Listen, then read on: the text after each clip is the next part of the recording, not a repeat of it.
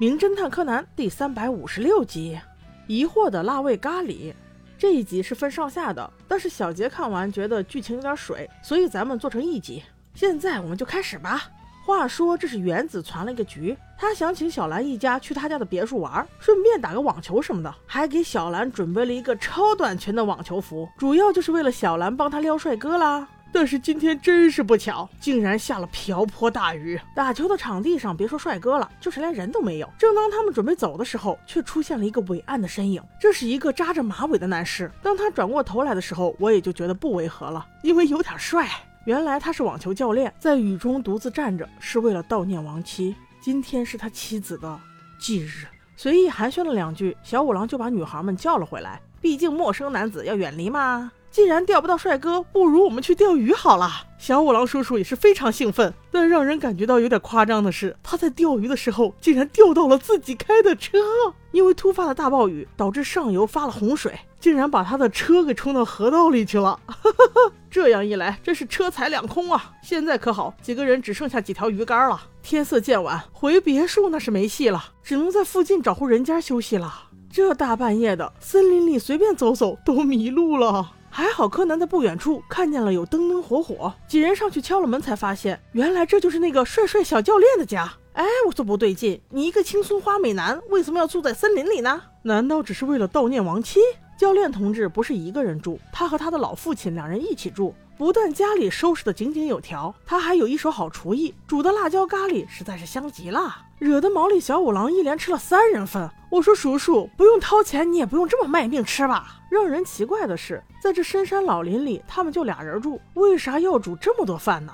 因为他的老父亲平时就在自己屋里吃，所以他也搞了一份送上楼去，只是送个饭就送了四十五分钟，这让柯南觉得很奇怪呀。这个时候，叔叔也注意到了他家的不一样。为啥他家的灯绳这么低呢？吃个饭老往眼睛里戳，真是让人不爽。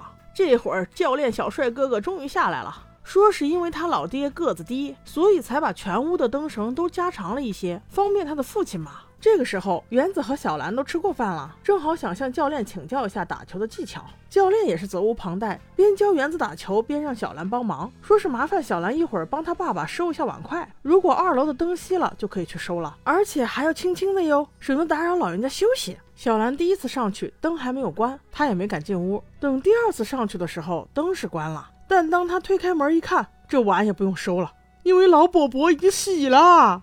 貌似还是自杀，把自己吊死在横梁上，口吐鲜血，甚是可怕。他只能大叫一声，把柯南和小五郎都引了上来。那后续肯定是报警喽。来的又是那个群马县警官，对小五郎真是满脸的崇拜啊。其实这个案件都不用怎么调查，咱们就知道凶手肯定是他儿子，因为在这荒山野岭的小五郎的一家又不可能是凶手，所以只有可能是他儿子喽。所以这一集的重点是他到底是用什么手法把他爹给杀了。经警方调查，死者是死于半个小时之前，上吊而死，口中流下了鲜血。貌似是因为掉了一颗牙才流的血。死者双腕上都有被皮筋勒过的痕迹。据他儿子所说，这是他的日常习惯，就喜欢在手上勒皮筋儿。而且两天前确实拔过牙，所以吐血也是正常情况。就小帅哥的证词，柯南表示怀疑，因为据他所知，从死者掉了的牙的牙床上来看，这颗牙应该是两小时以内掉的，而不是两天前。再有就是他在死者的剩饭中找到了那颗牙。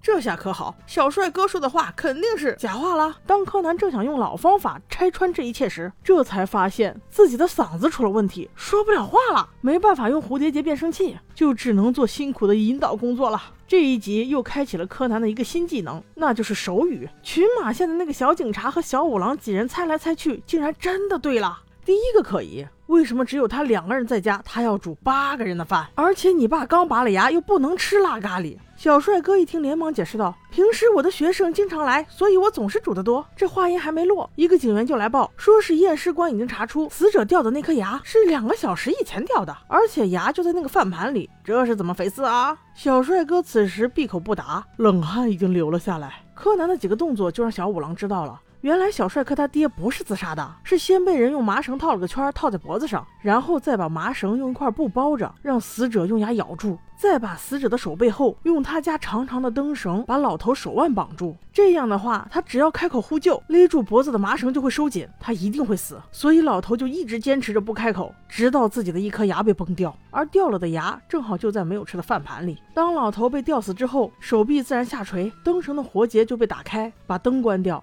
这个时候，小兰就可以去收盘子了。小帅哥也有了不在场的证明，这杀人手法有够狠心的呀！这还是你爹吗？小帅哥听了这样的推理，再无反驳。他也承认死者就是他杀的，但他根本不是我的亲生父亲，而是我的养父。之前我对我的父亲都非常好，直到有一次我听到了他讲电话。在我结婚之后，他竟然给别人打电话说他又找到了一个长期饭票，这下子后半生算是无虞了。不仅这样。有一次，他出去工作，下着大雨天，他竟让自己发着高烧的妻子出去给他买吃的。就是三年前的今天，我的妻子出去就再也没回来，所以今天是他的忌日。就算你们没来，我要杀了他。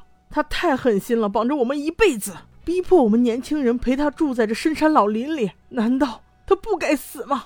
哎，我只想说他该死，但是也不该你动手啊。好吧，我们下集见。